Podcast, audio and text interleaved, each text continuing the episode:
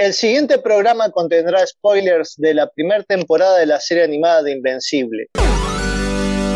Yo soy Paul Noverol, arroba mosca covalente. Yo soy Angie Jiménez, arroba Minerva Macangi. Yo soy Juan Lorca, arroba Juana del Hate. Yo soy Mariano Rosales, arroba Chagneruda. Y yo soy su viajero del tiempo favorito, Manuel Pupi Catania. Y esto es Los Nerds Heredarán la Tierra.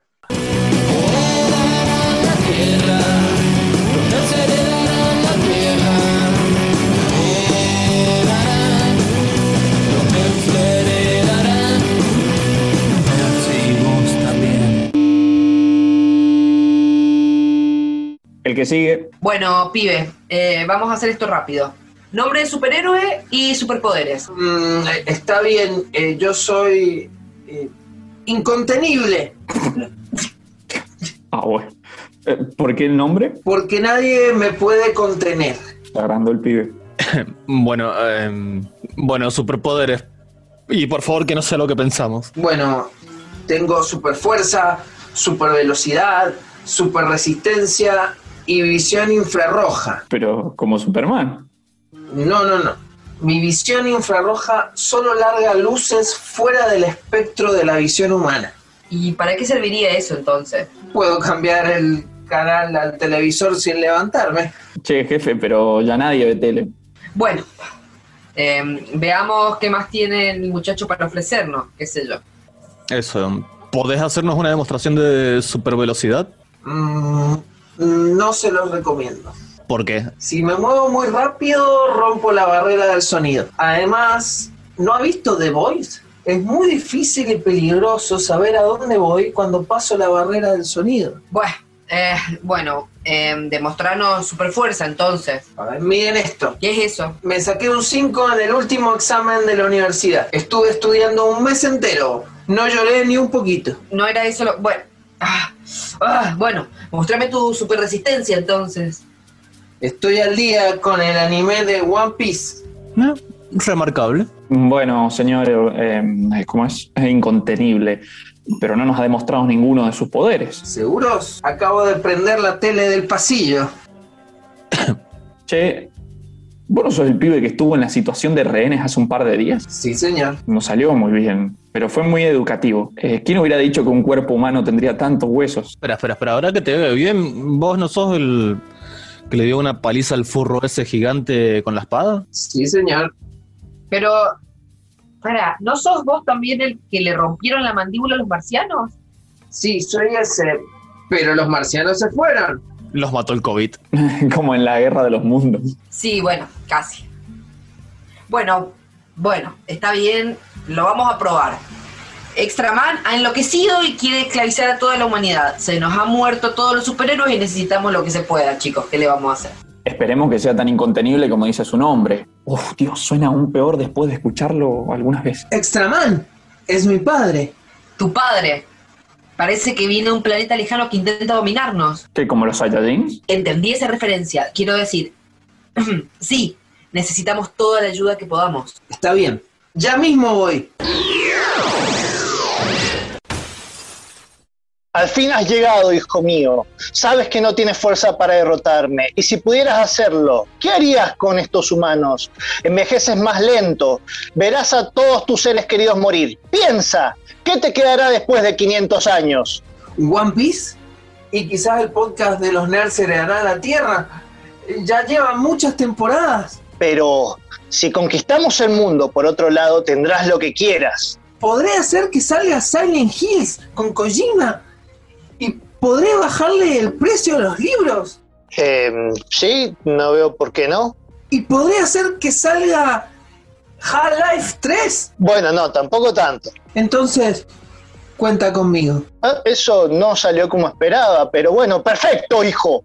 Juntos dominaremos el mundo como padre e hijo. Como en Star Wars. No, no, nosotros somos eh, superhombres. Entonces será como en Injustice o Superman Hijo Rojo. Ay, Dios mío, ¿por qué saliste tan friki? Hijo, sos insoportable. No, padre. Soy incontenible. Ah, tenemos que hablar muy seriamente sobre tu nombre de superhéroe. Hoy presentamos el día que los nerds heredaron Viltrum. Hola, hola a todo el mundo.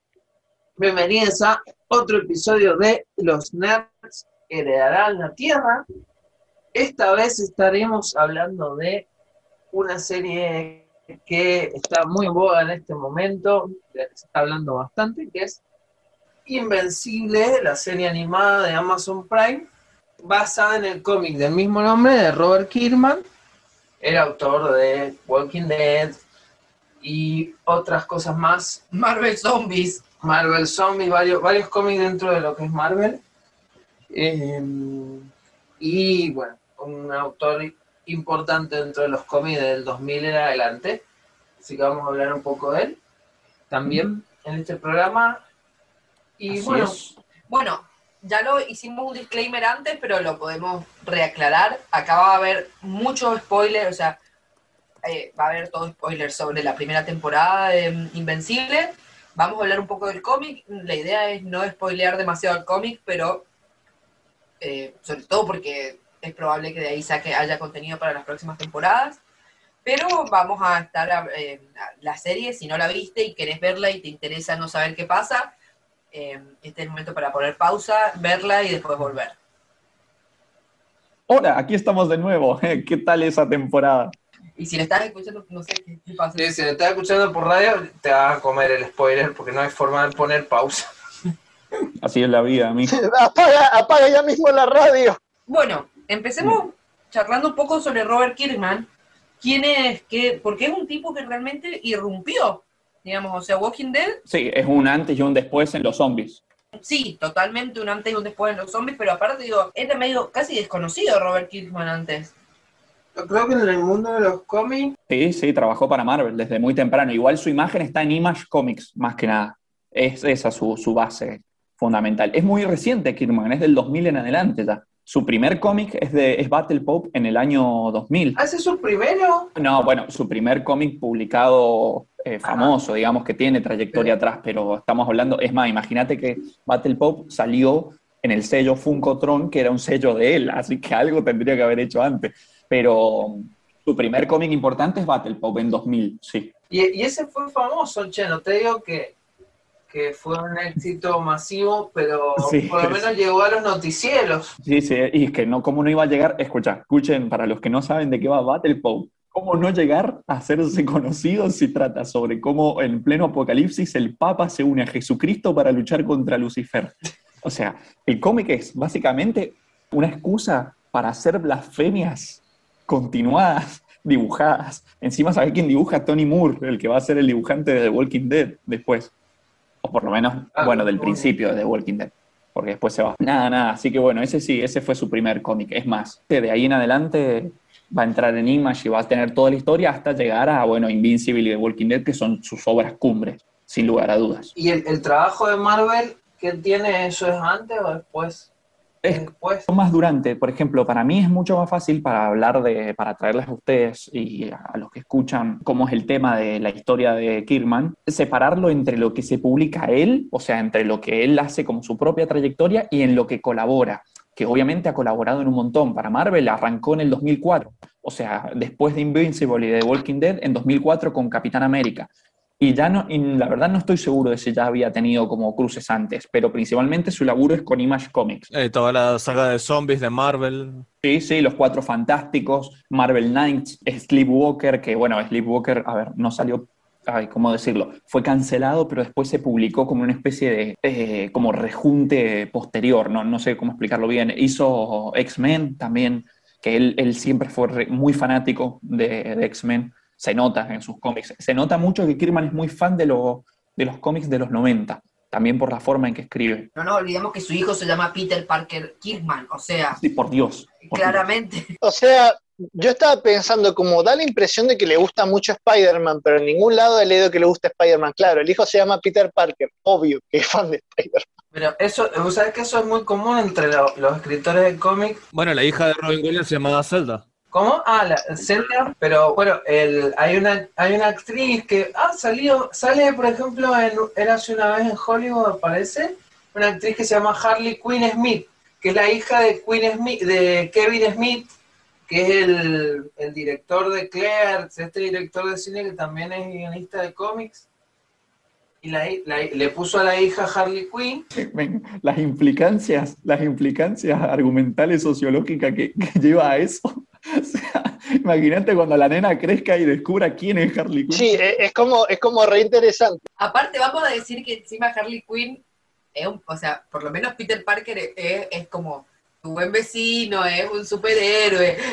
Digamos, Harley Quinn no es más que una demente hipersexualizada. O sea, ¿por qué le pones ese nombre a tu hija? Y ponele, y ponele, si vamos a ver el lado más bueno de Harley Quinn, su lado más bueno también consiste en que ha sido víctima de un- una persona terrible. Es como, no, no pega por ningún lado. Claro, que se ha liberado de la violencia de género, esa es la parte. No, bueno, Robin Williams había salido como un video así en el que él hablaba de, de Zelda, de la princesa, qué sé yo, con la hija, y la hija como, sí, ya sé, papá. La puta madre, me Bueno, y, Zelda. y Zelda, Zelda, Papá, a mí me gusta, a mí me gusta PlayStation. no, igual le vino re bien a Zelda porque pre- ahora tra- o sea, trabaja para Nintendo, en los eventos de Nintendo presenta cosas, la a que presente los juegos y todo. Papá, por favor, poneme GameCube de nombre. Así, así me consiguen laburo, boludo. ¿Cómo te llamas? Juancho Wii. Sí, Juancho, estabas hablando de Robert Kirkman y que le gustan los cómics. Ahí nos quedamos. Estábamos hablando de Robert Kirkman. bueno, les comento un poco la historia de él, ¿les parece? Sí, Sí, sí. Eh, Kirman eh, le dicen el chico de Kentucky, porque bueno, es nacido en Kentucky en el año 78. Eh, no vamos a hablar tanto de lo que es de la, de, eh, de la vida privada de él, eso un poco nos compete a nosotros. Vamos a hablar más que nada eh, de, de su obra. Su primer cómic importante es Battle Pop en el año 2000, eh, junto a Tony Moore, de ahí es como se conocen, va a repetir a Tony Moore después en, dos cómics posteriores de los que vamos a hablar después. Y mm, digamos que Kirman comienza a pelear ya para tratar de, empieza a tocar puertas eh, en Image Comics, que es como una de las, de las editoriales independientes más importantes de, Estados Unidos, y consigue ganarse a Eric Larsen, que es el- en ese momento, por lo menos, es el, eh, uno de los líderes, ¿no? Eh, de, ¿Cómo se dice? De la comisión directiva, digamos, de, de Image Comic, que son los mismos que fundaron eh, Image Comic. Eh, bueno, entonces de esa manera él puede empezar a publicar en la editorial. Cuando él entra, inmediatamente lo que hacen es asignarle mm, para que trabaje en distintas, ¿cómo se llama? En, en las series ya propias de Image Comic, como por ejemplo mm, eh, Super Patriot. O sea, le asignan justamente que él pueda eh, empezar a trabajar en Super Patriot porque él había presentado otra idea un poco curiosa, siendo tu primer laburo para una empresa más o menos conocida. Él quiere, él insiste en hacer una historia que se llama eh, Science Dog. ¿De qué trata Science Dog? Es un superhéroe perro eh, antropomórfico que combate el crimen. Sí, así como suena, no, hay, no hay otra. La cuestión es, por más raro que suene, no sé por qué Kirman le ofreció esto como su primer trabajo y obviamente Image le dijo, no, no, no es una buena idea. El chabón iba a lograr insistir. Déjame agregar un, dato curioso. Eh, Science Dog aparece como el cómic preferido de Invencible en los cómics. Eso iba a decir justamente, de que lo logró meter después de tanto, o sea, cuando Invincible tuvo más libertad creativa, lo metió como el cómic que lee Mark. Eh, es más, después se salió con la suya y logró hacer una serie con Cory Walker, encima el dibujante de, de Invincible. O sea, no había manera de pararlo, que ten- tenía una obsesión con el perro Science este, con el, con el perro antropomórfico. No, no sé cuál era el problema de Kirman con esto. Pero bueno, la cuestión es, eh, más allá de, de eso, el éxito de él va a llegar recién en 2003 con Invencible y con The Walking Dead, ¿no? Pero antes de eso, él está trabajando en Super Patriot, le rechazan Science Dog y comienza a trabajar en otros dos proyectos.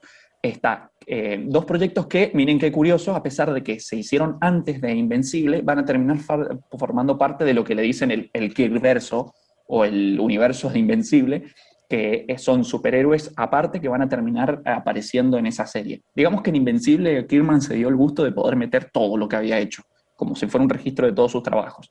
Eh, uno de esos es Capes, con el dibujo de Mark Engler, eh, que también lo conocemos porque después va a aparecer en Invencible. Eh, básicamente un grupo de, super- de superhéroes que forman parte de una especie de grupo de seguridad privada, de seguridad privada que es Capes Incorporated, Em, y listo, la historia va girando en eso y digamos que ya se empieza a ver un poco lo que va a ser el estilo de Kirman, que es centrarse en una historia que sirva de excusa, bastante sencilla, que sirva de excusa para desarrollar las relaciones personales que es lo más fuerte que tiene Kirman como guionista. Donde yo creo mejor está es en The Walking Dead. Eh, ah, después de eso va a ser un individual, o sea, una, una historia no colectiva, porque en esas son muchas, em, eh, junto con Super Patriot y Caves, ahí es donde hay muchos superhéroes. Después va a ser una donde aparece uno que se llama Tech Jacket. El dibujo va a ser de EJ Su. Básicamente, Tech Jacket es lo que sucede si juntas a Green Lantern, a Darkhold y al Cyborg. Y a las aventuras de Nova, todo en un solo personaje.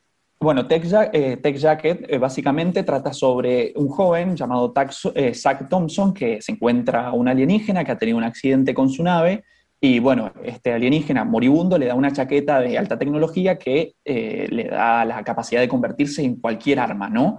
Tiene reglas, algunas bastante incómodas, bastante complicadas, pero bueno, de ahí en adelante, bueno, el muchacho este Thompson la va a utilizar para sus propios fines, por supuesto, ¿no? buenos. Este personaje eh, va a terminar formando parte del universo de, Invencible, a pesar de que nació antes. Eh, realmente su publicación es en el 2002, pero su relevancia viene cuando aparece en el cómic de Invencible, eh, a posteriori. Y obviamente en este cómic vos cuando lo lees te das cuenta de que tiene todas las cosas que se van a terminar apareciendo en Invencible, todos los detalles, la forma en que se desarrolla la historia, pero que le falta pulirse, nota que es un Kirkman joven todavía joven en, experiencia. Así que bueno, y finalmente eh, nos quedamos, llegamos al año 2003. El año 2003 es la cumbre de Kirman. Acá es donde aparecen literalmente con muy poca diferencia de meses los dos trabajos que van a ser propios de, él. Primero que nada viene Invencible, que es el sello básicamente de, de Image Comic.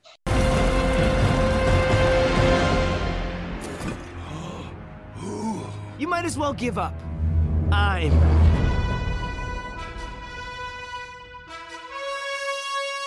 Bueno, ¿de qué se trata Invencible? Invencible parte de la idea de qué es lo que pasaría si el hijo de Superman va creciendo para descubrir que su padre no es lo que él esperaba.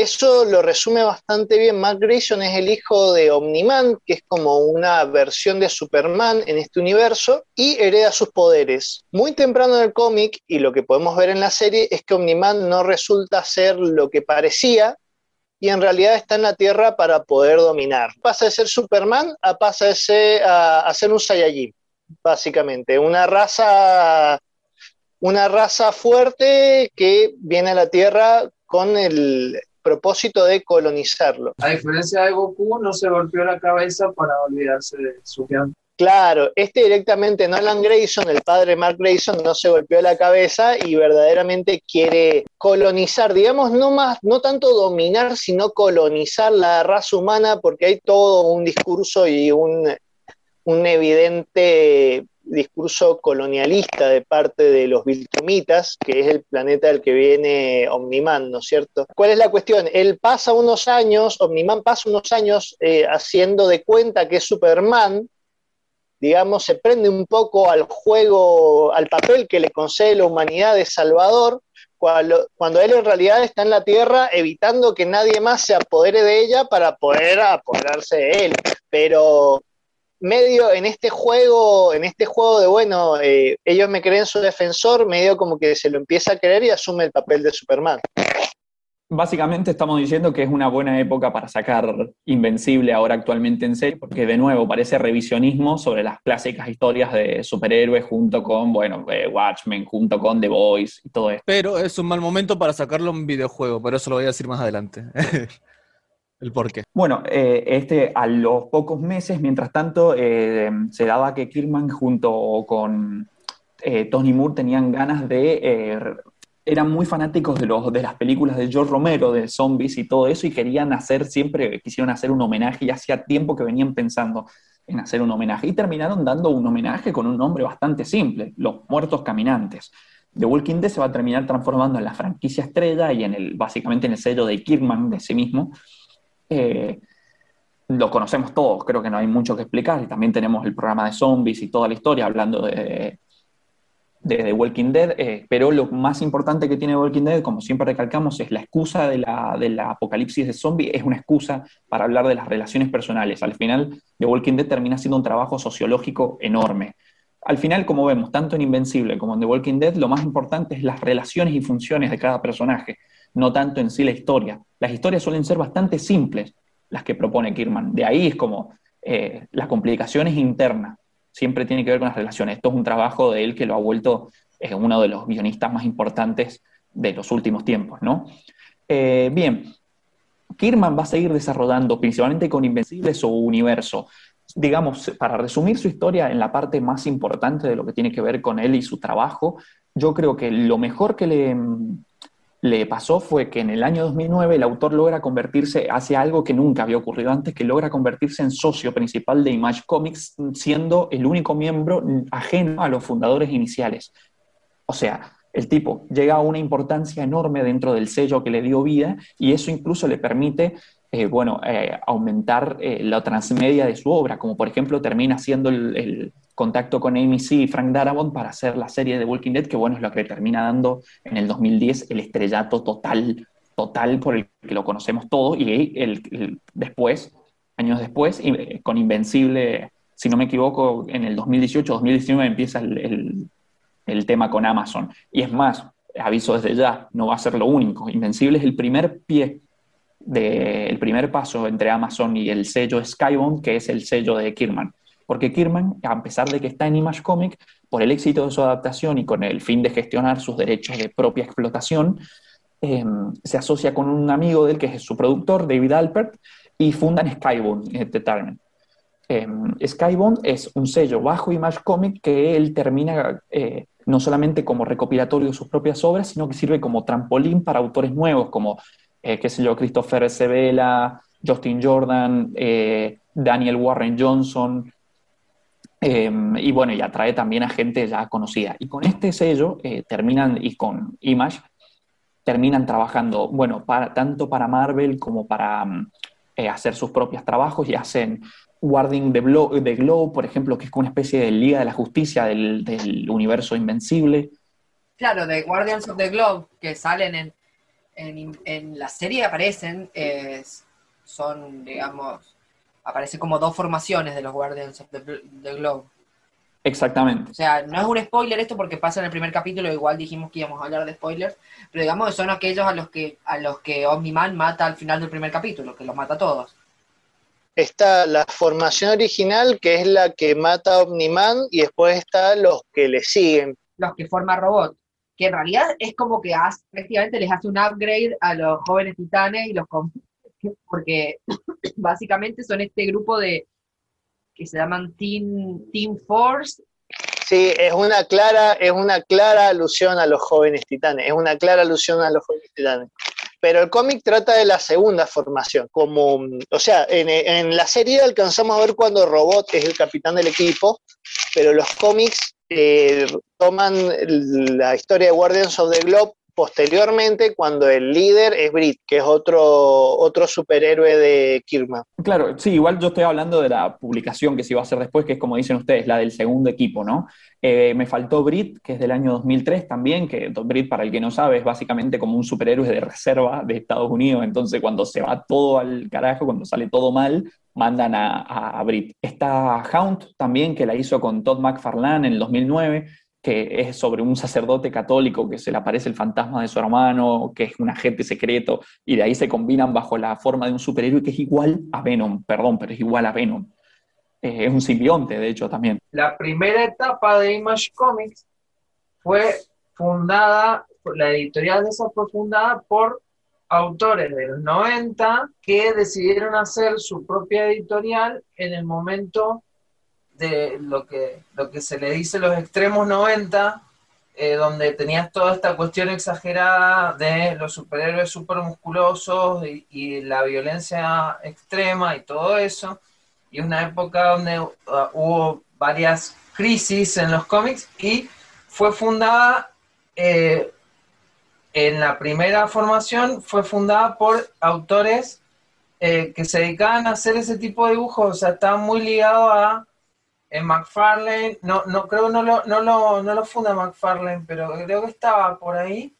Pero estaba, creo que lo funda Rod Liefeld y Jim Lee. Y en los 2000, a partir del 2000 tiene como una segunda vida que ya es más cercana a el cómic independiente, o sea, ya es una editorial independiente con otro tipo de historias. Digamos, por lo que me estás contando, este cómic está más ligado a la tradición de la primera etapa, porque está McFarlane, un personaje muy parecido a, Venom, que McFarlane estuvo muy ligado a, ese Venom así súper extremo de los 90. Debe ser, es del 2009, Paul, ¿eh? es del 2009, es posterior a, bastante posterior a The Walking Dead. ¿Y de qué año es Guardians of the Globe? ¿Lo tenés por ahí? Sí, el cómic sí, del 2010. Bien, bien, bien. Vos dijiste, vos dijiste que apareció primero en Invencible, pero los volúmenes son, de, son dos, eh, uno y una secuela que es del 2010, y después apareció mm, eh, Invincible Universe, Invencible Universo del 2013, que vendría a ser como la tercera parte. Image Comics la crean en 1992, dibujantes que abandonan Marvel para poder tener el mantener el copyright de sus creaciones. Y los dibujantes son Jim Lee, Tom McFarlane y bueno, y otros más. que son todos como de esa época. Y Rod Liefeld también está. O sea, son como todos los, dibujantes super extremos de los 90.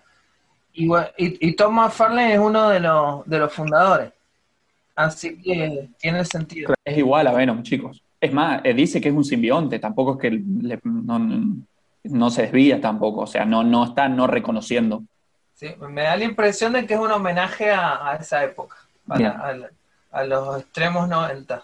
el coso. Este, bien, después con Rob Liefeld, como decía Paul, va a ser Infinite, por ejemplo, eh, que es de un soldado del futuro, que viaja al pasado con la intención de salvar a la humanidad. Bueno, este, este cómic tiene bastantes problemas porque después se termina se termina cancelando por problemas con Rob Liefeld, no, no problemas entre ellos, sino que, bueno, Rob Liefeld involucra ya un tema con el dibujo, ¿no? Y eso parece que... el peor dibujante. El, peor dibujante, entonces, bueno, se terminó cancelando la, serie, ¿no? Fue un, lío.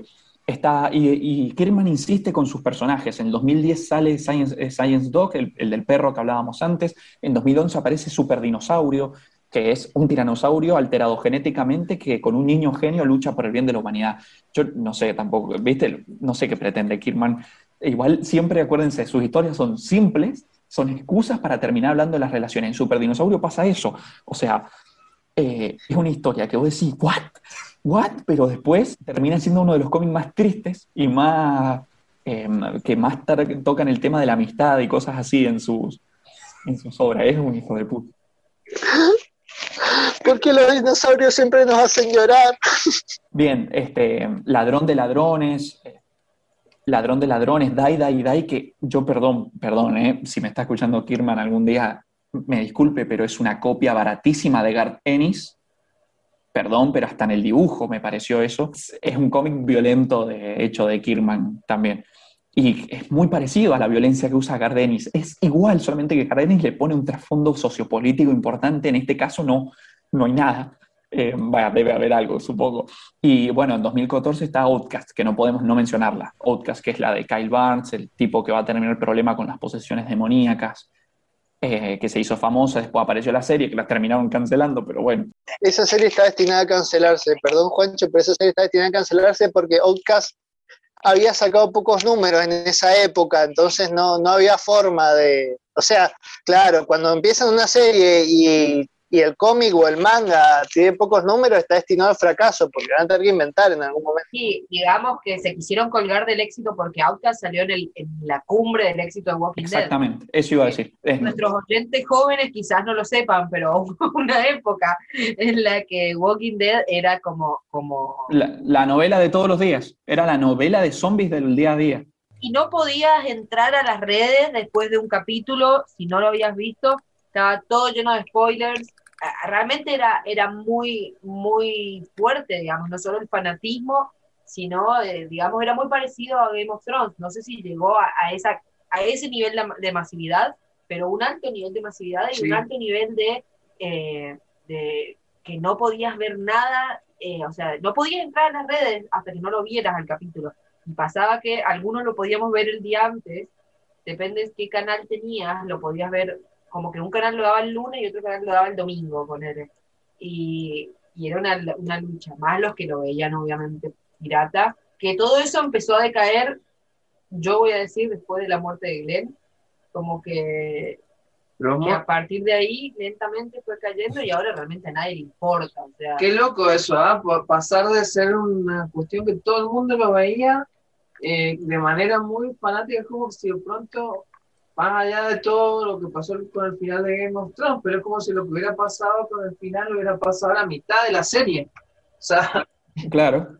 Y creo que, bueno, esto nos lleva de hecho a la relación con Invincible también, porque nos mataron a Steven Yeun y estuvo todo mal. Así que dense cuenta, pues, en Invincible, la voz de Invincible eh, es Steven Yeun, es Glenn. Algo que no se termina de notar, ¿no? Pero, pero Mark y su mamá son asiáticos la madre Sandra Oh, en el dibujo, no, sé si es así en el cómic, pero de acá eh, son medio asiáticos. Y los actores son los dos asiáticos. Más o menos, la verdad es que no lo había pensado, pero sí, en el cómic también es un poquito así, o sea, tiene como unos rasgos medio orientales la madre. Sí, y bueno, digamos, yo, yo de hecho me empecé a dar cuenta cuando dije, qué casualidad que los dos actores sean asiáticos. Y después dije, che, pero la madre tiene rasgos asiáticos queda solo del Glenn, no me había dado cuenta que es el mismo. Eh, bien, eh, iba a decir, igual no nos quedemos ahí en el caso de The Walking Dead con la imagen que nos dio la serie, ¿no? El cómic, el cómic está considerado uno de los cómics grandes de las viñetas y de hecho Kirman había, se había hecho medio conocido el tema eh, en lo popular porque decían que nunca lo quería terminar. Nada, lo terminó, obviamente. Este, en el 2019 lo terminó encima de manera sorpresiva porque no habían avisado de que iba a caer el final, o sea, pasó simplemente. Y nada, bueno, le fue bastante bien a The Walking Dead, por lo menos en cómic, ¿no? En serie ahí está sufriendo todavía, no, no sé cómo. No, pero de público, sí, le sigue yendo bien en, Estados Unidos. sigue teniendo fieles. Sí, hay gente que la sigue viendo. Sigue siendo, digamos, una de las series más, eh, más vistas de la tele, por así decirlo. Porque claro, o sea, tenemos que pensar que hoy en día cada vez más lo que consumimos está por streaming y esta es una de las series que realmente se ve mucho, que es de, un canal, ¿no? O sea, que sale todas las semanas, etcétera. Igual, si, según tengo entendido, va a salir la última temporada ya. Ya finalmente la van a cerrar, como temporada como 12, claro, así. Bien, chicos, y para terminar ya lo de Kirman, finalmente es, me gustaría mencionar el, último trabajo que para mí tiene mucha fuerza de él, que es Oblivion Song del 2018, que es eh, como de pronto un pedazo de Filadelfia es intercambiado por la región equivalente a una dimensión paralela llena de monstruos y desaparecen 300.000 personas y el mundo tiene que seguir después de eso. Es, esa sí está buena, es muy, muy interesante y la van a terminar adoptando también a, a serie probablemente por Amazon. Es más, la lista de proyectos que tienen previsto con, Amazon son Oblivion Song, Birthright y Kill the Minotaur, que son todas, digamos, eh, el sello es, con, es de, la colaboración con Amazon, ¿no? Este, después también no hay que dejar de mencionar que eh, Kirman y, su, y Skybond se metieron en el mundo de los juegos de mesa, en lo literario, en el mercado digital. Por ejemplo, en 2018 cierra Telltale Games, eh, quiebra la compañía de videojuegos y por, y por suerte, la, en, en Telltale Games, para el que no sabe, habían hecho todo un juego que seguía la historia de The Walking Dead, una historia paralela que le decimos la historia de Clementine, porque es una de las protagonistas. Como había quedado inconclusa debido al quiebre de la empresa, Skybond hace una compañía de videojuegos que es Skybond Games y se queda la, la franquicia. Entonces puede continuar sacando eh, The Walking Dead del videojuego. Así que bueno, eso es todo de Kirman por ahora pero parece que vamos a tener bastante Kirman en los que y Tomando en cuenta, digamos, ahora que están adaptando, que, están, que han adaptado Invincible, y si tomamos en cuenta todos los, los cómics que fuiste comentando, Juancho, realmente hay como todo una especie de, universo, digamos, eh, alrededor de Invincible. O sea, tenés el cómic de los, de los Guardians of the Globe, después está el cómic de Brit, Sí, sí, no mencioné a Stounding Wolfman tampoco. Eh, me dejé varios afuera porque eran demasiados. Es que también, a ver, trata de un tipo que lo muerde un hombre lobo y tiene poder, dejemos de hincharlo. Tampoco es que, bueno, no importa, no importa, no importa. Eh, digamos, tenemos un, un, amplísimo universo de donde puede llegar a, a, beber la serie de Invincible o, o otras series relacionadas. Que bueno, habrá que ver también creo yo, y creo que lo podríamos hablar un ratito antes de, meternos plenamente en el cómic, eh, de cuánto va a durar esta, este momento, auge. este auge, claro, de la crítica del superhéroe, ¿no? O Bueno. sea, que todos beben últimamente, o sea, finalmente be- beben de Watchmen, ¿no? O sea, Sí, eh, hablando de eso, creo el hecho de que van a sacar, están planeando también hacer series de, del Millerverse, de Mark Millar, que también es otro autor del principio de 2000, que él se dedica a hacer eh, eso, ese tipo en Netflix, creo que va a salir, claro, Sí. Netflix, Netflix va... Miller. El Miller Award, el Miller Award. Eh, Netflix va a apostar a, a sacar el, eh, películas basadas en el Millerverse. Miller World. Eh, perdón, Miller World. Está bien, pero ya la primera de la serie fue bastante vapuleada, digamos, salieron casi a la vez también Invincible y El legado de Júpiter en Netflix, eh, y, y como que si, si Invincible fue pura, eh, puras, digamos, alabanzas, eh, El legado de Júpiter ha recibido muchas, muchas críticas. Sabemos aparte que Mark Millar lo que tiene es que por ahí se excede, mientras que Robert Kirkman es un tipo un poco más centrado en ese sentido. A, mí me gusta mucho, a mí me gusta mucho Miller, me gusta mucho, mucho, pero empecé a leer Legado de Júpiter y me pareció aburridísimo. El cómic, digo, lo empecé a leer para ver qué onda la serie y me pareció aburridísimo, pero también me parece que es porque tiene mucho que ver con eh, el sueño americano. Todas las reseñas, y por lo menos al principio del cómic, se nota mucho que tiene que ver con el sueño americano, sobre cómo ha evolucionado eso, sobre el mundo de la farándula. Entonces, claro, el pe- Invencible es, es una historia que pega por lo mismo que pega mucho a la historia de superhéroes, porque de alguna manera nos interpelan a casi todos los seres humanos. En cambio, si hablas del sueño americano, tenés el público muy reducido a Estados Unidos en general. Y en mi opinión, me parece falla por eso también.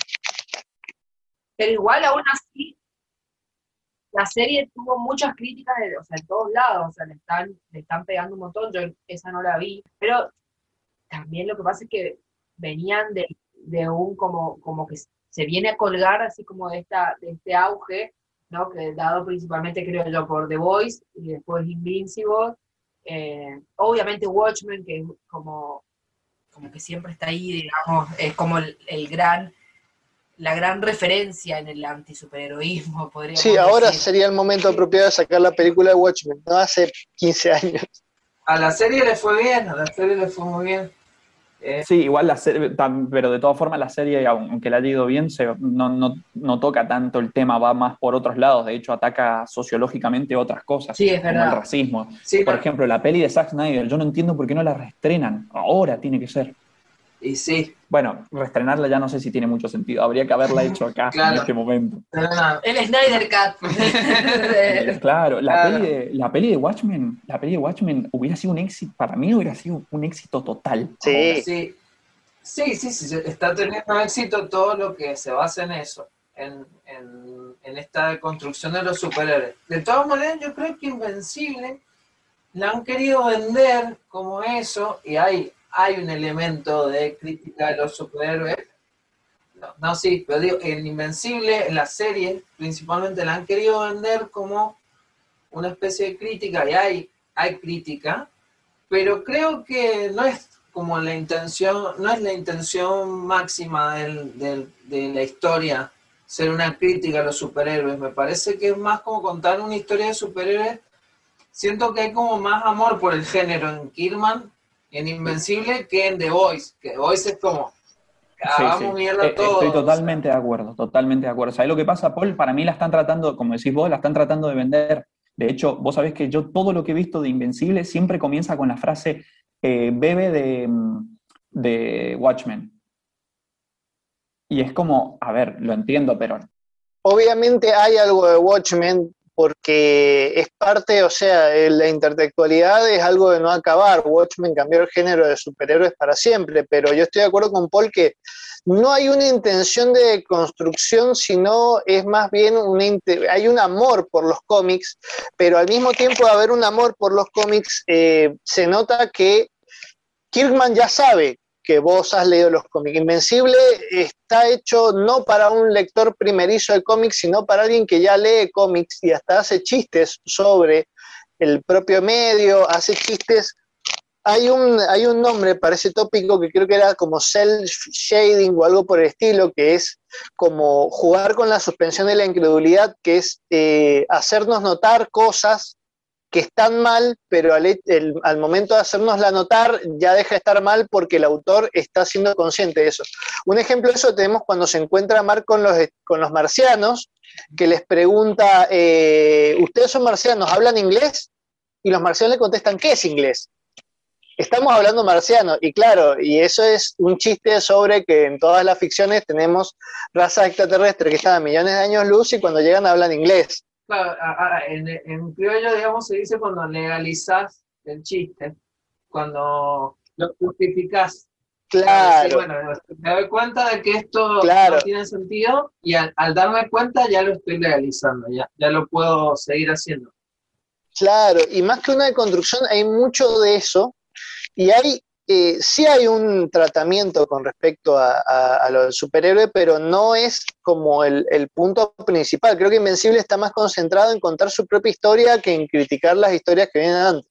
Exactamente, es lo por eso digo que coincido con Paul, eh, es que lo están vendiendo como una construcción que aunque está, porque como decís vos, eh, Marian, es, no puede no estar por la época en la que sale y por todo lo que ha pasado antes, es, es más un amor al cómic, como decís vos, que un intento de criticarlo. Bueno, tu verdadera educación comienza ahora.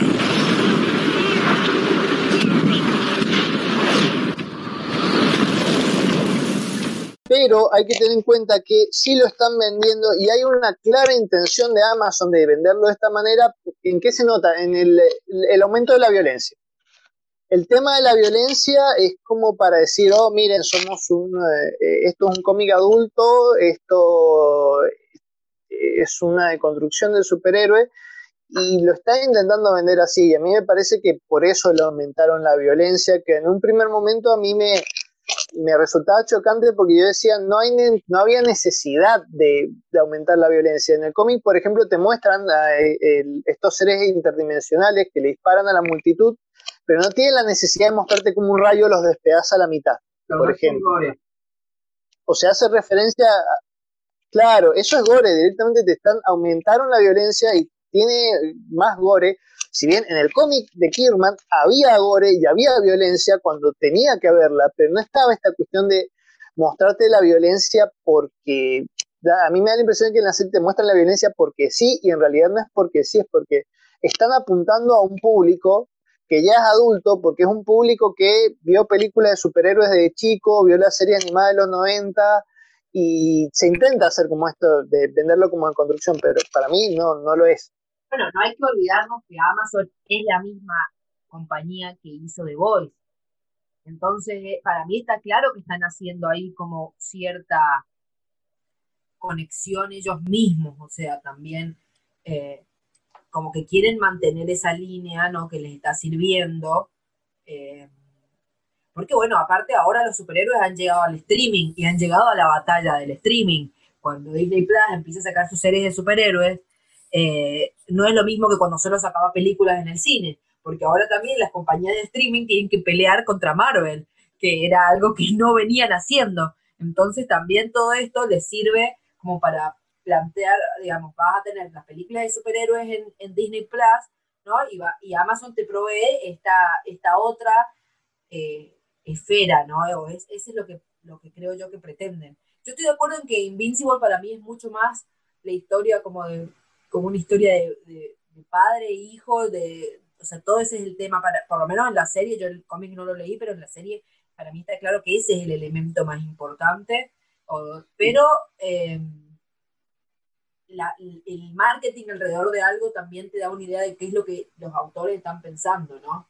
Sí, y yo, yo creo que también hay un problema de marketing, de, digamos, de, de, planeamiento de público objetivo de la animación para adultos. Es súper difícil, eh, digamos, no, no, está todavía instalada la idea en la gente común de que, que la animación puede ser para adultos eh, a, pesar de que ya se ha avanzado mucho en eso, sigue siendo un problema y digamos, lo que, lo que ahora se considera más aceptable, digamos que un adulto te lo puede llegar a ver, es la parodia, tipo Pollo Robot, que de hecho ya, ya Marvel ha sacado, ha sacado una serie de ese estilo, eh, que es mod. Ese tipo de, humor eh, para adultos, digamos, ese tipo de animación para adultos con humor adulto, entre comillas, este, está como aceptada, es como algo que la gente ve. Pero una animación, perdón, una animación para adultos seria, digamos, una historia normal, como puede ser una serie, pero con animación, te reduce el público. La, gente no lo ve, no lo ve tanto, no está tan, tan aceptado entre la gente común, digamos, entre un adulto normal. Mucha gente, de hecho, se comentaba mucho en las redes que mucha gente no, no quería ver Invencible porque era animación. O sea, es esto, o sea que al final para hacerlo como que lo tienen que hacer más y acá imagínense haciendo comillas eternamente más adultos, ¿no? Para, y entonces más adulto, ¿qué quiere decir? Tiene que tener sexo, tiene que tener violencia, tiene que tener, eh, tiene que burlarse, digamos, de las cosas tradicionales, por así decirlo, porque eso nos hace más, maduros, no sé. Y en realidad creo que eso es lo que, lo que va Paul, o sea, como que no existe, no, no se considera que puedes hacer una serie animada que sea igual que una serie común, solo que animada, sino que tenés que ponerle estos elementos como para que, ah, sí, veo dibujitos, pero mira que tienen sexo y, y sangre. Y perdón, pero pasa, tiene todo el sentido del mundo encima que lo estén haciendo, porque ellos tienen que competir contra una compañía que es la reina en este momento de los superhéroes. Y Disney solamente tiene una debilidad, que es familiar y no puede poner violencia. Entonces lo que está haciendo Amazon está totalmente bien en términos eh, técnicos. No, y, Netflix se, trató, se está tratando de sumar con lo del, lo del Miller World. Lo que pasa es que, bueno, ya empezaron con, con el legado de Júpiter, que realmente tuvo muy malas, eh, muy situaciones en general. Eh, hay que ver qué pasa, ¿no? y, no, no me parece una mala decisión apostar por estas deconstrucciones de superhéroes, pues estamos en una época, como dice Mariana, una época de crisis del género. No es crisis, pues le está yendo bien, pero es el, no crisis, sino el medio del ocaso. estamos ya transitando su, último, su última época donde en la parodia y la deconstrucción eh, pegan más y funcionan más porque ya, ya, ya, la parte más clásica ya se está agotando. Entonces apostar a eso es una muy buena idea. Aún así, siguen funcionando más las, o hasta ahora por lo menos, las la series de Marvel. Bueno, pero sabemos que, por ejemplo, la serie, o sea, Marvel hasta ahora ha sacado dos series y tiene la promesa de Loki, ¿no? Y, digamos, de las dos, creo que la que mejor funcionó fue WandaVision.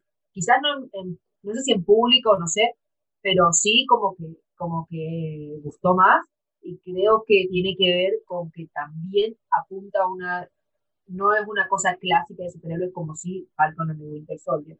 Y Loki apunta a ser más algo así, algo distinto, o sea, también mismo Marvel se está teniendo que reinventar un poco y creo que por ese lado está también todo el tema de los multiversos y todo eso que van a tener que ingresar para cómo vas a darle una vuelta de tuerca a 10 años de películas clásicas de superhéroes. Necesitamos cambiar.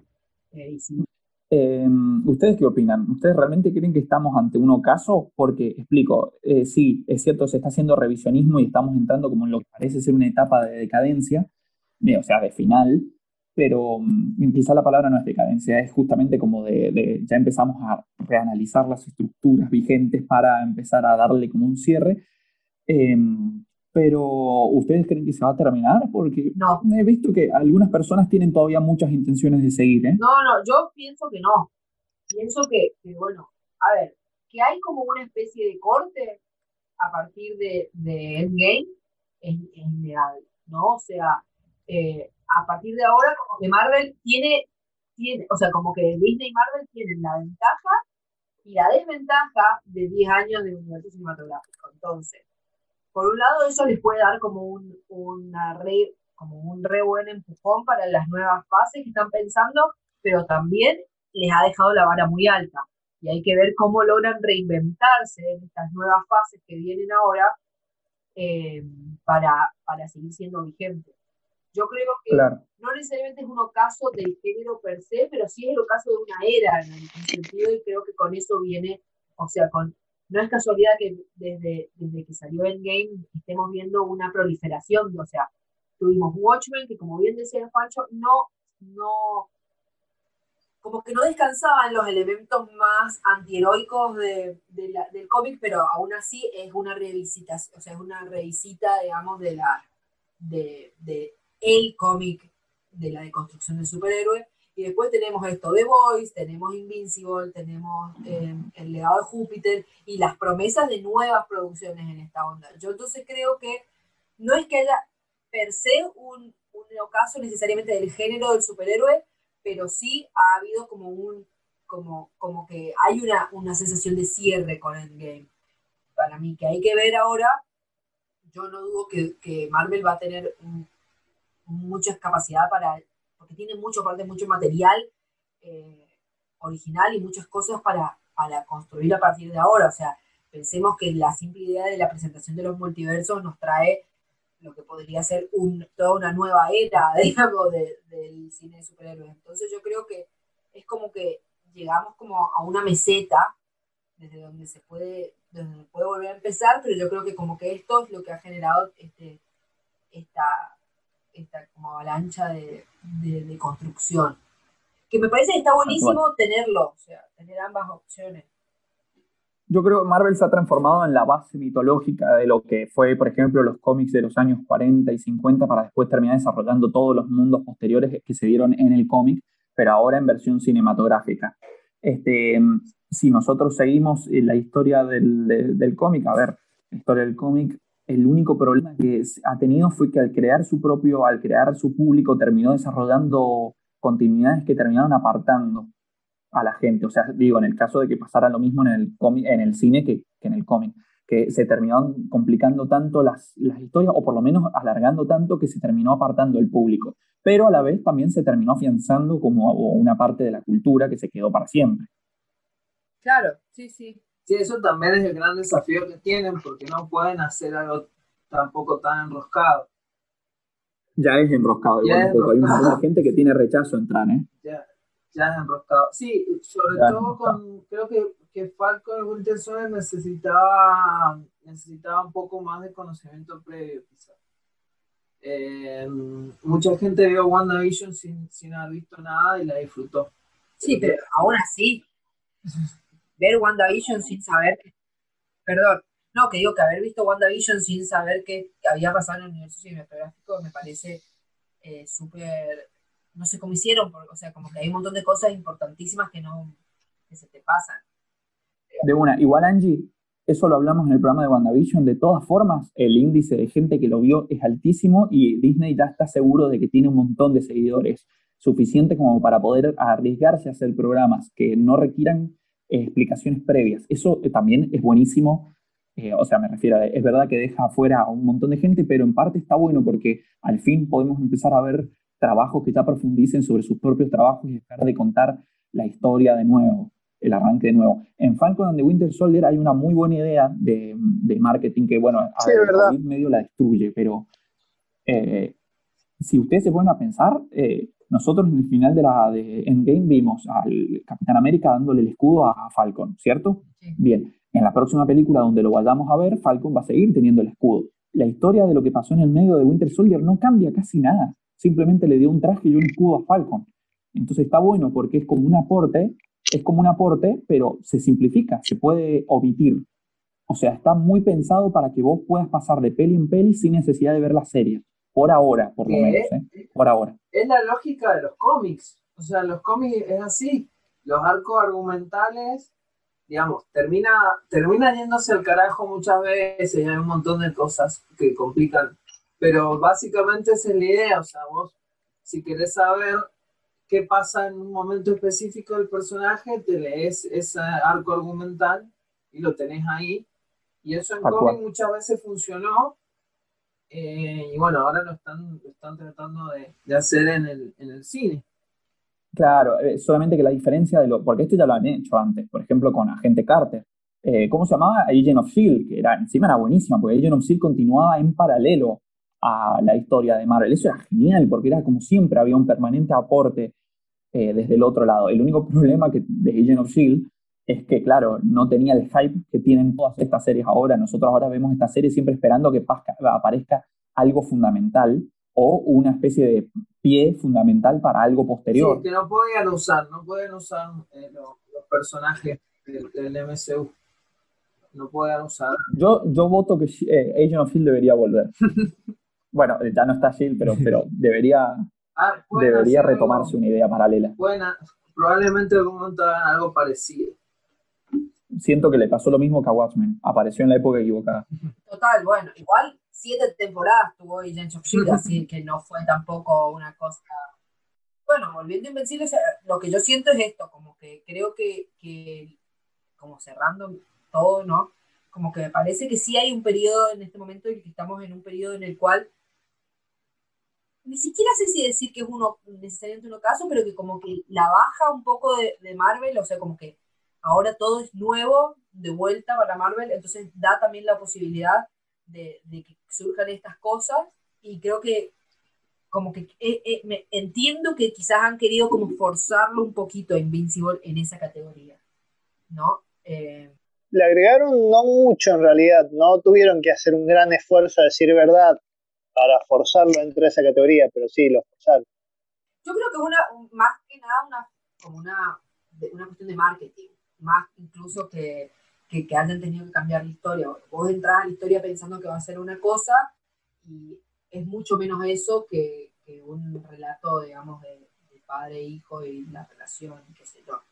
Em, pero como que yo siento que hay elementos que también están, por ejemplo, en, en, The Voice, solo que, como dice Paul, están mucho más, hechos con mucho más amor acá. Digo, porque en The Voice también hay superhéroes que efectivamente quieren ser superhéroes, o sea, no es como todos los superhéroes son una porquería, pero es como que está mucho más centrado en los que son una porquería, mientras que en Invincible estás más centrado en los, en los que quieren efectivamente hacer el bien, o sea, como Atom Eve o, Mark, o, o sea, casi todos menos Omniman. Sí, yo creo que la, base está en que creo que en The Voice es como el maldito sistema está mal, todo está mal. en Invisible no, o sea, en Invisible eh, es por ahí un poco más ligado a la responsabilidad individual. ¿Qué haces vos con los poderes? Y en base a eso está, está el, bien o el mal, digamos. No es que el, sistema en sí es el que está corrupto. Sí, sí. ¿Quieren que pasemos a hablar un poco del cómic y de los temas que trata? Justamente por eso.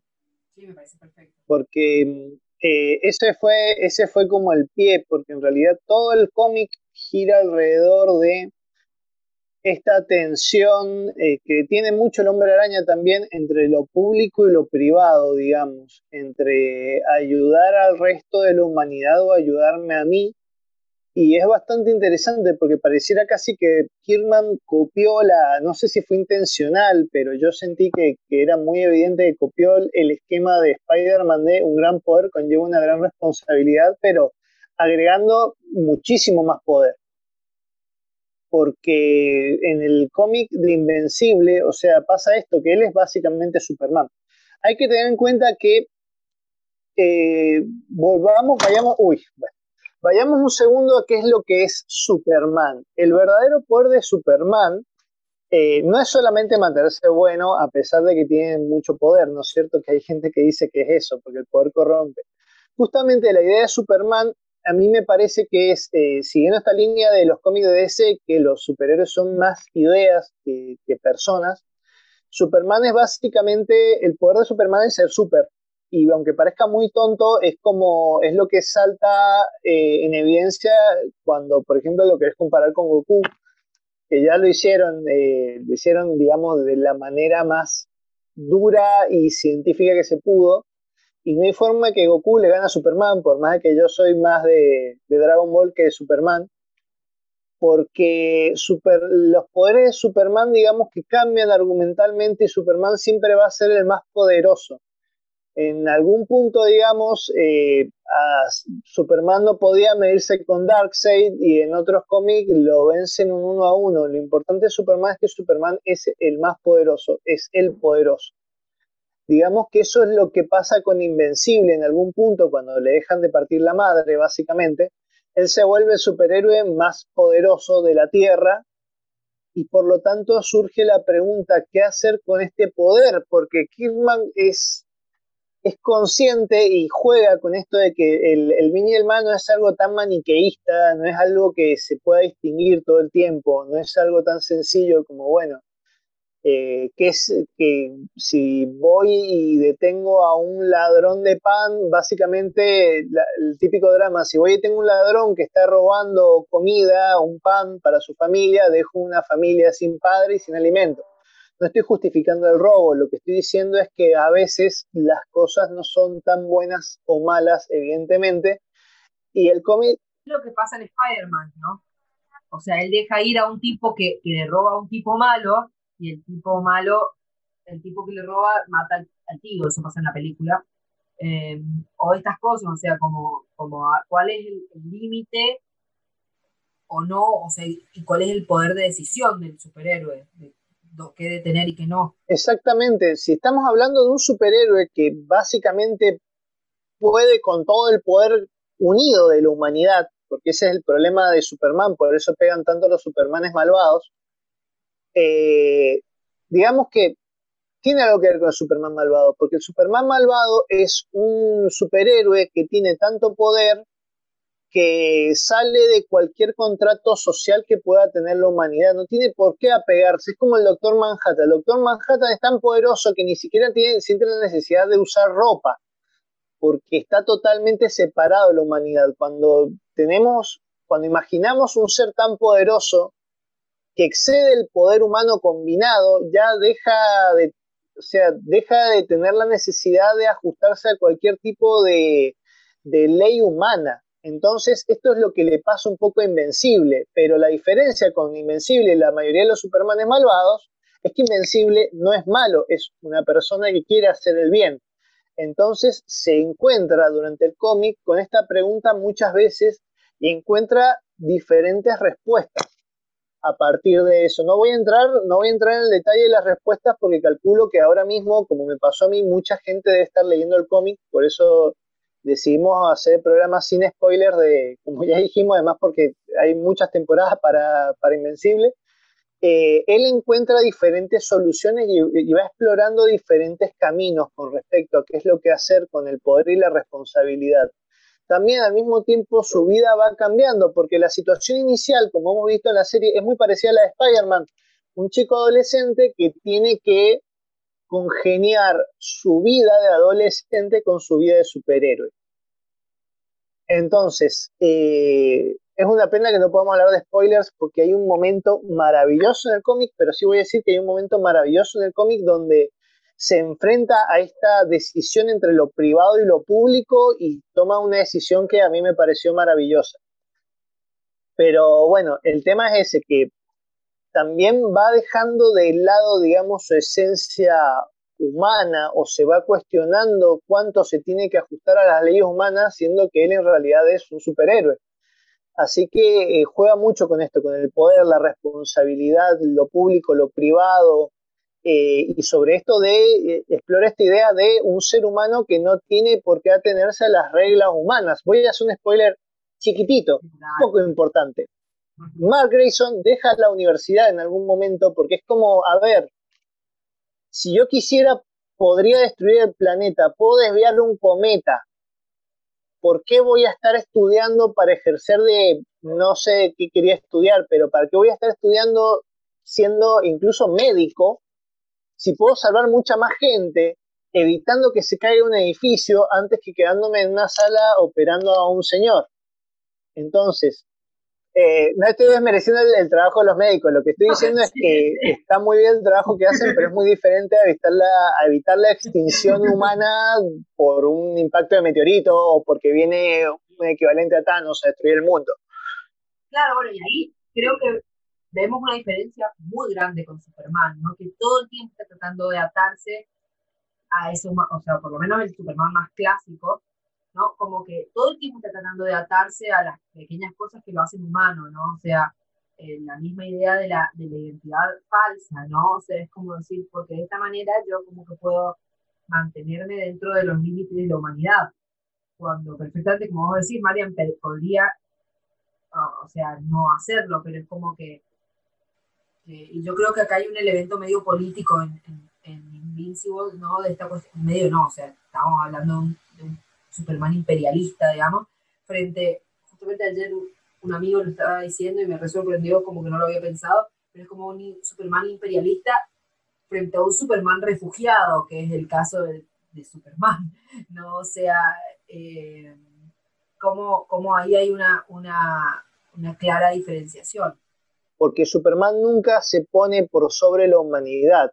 Matt Grayson es consciente, digamos, de alguna manera de que él está por sobre la humanidad, pero al mismo tiempo esto es un peso y él intenta hacerle un uso responsable de esto. Por eso es que también está el tema de la responsabilidad y por eso eh, me parece una figura mucho más interesante que los Superman malvados, porque el Superman malvado es, bueno, es una, una extrapolación del miedo humano a alguien, a un superdictador que no tiene absolutamente nada a lo que temerle.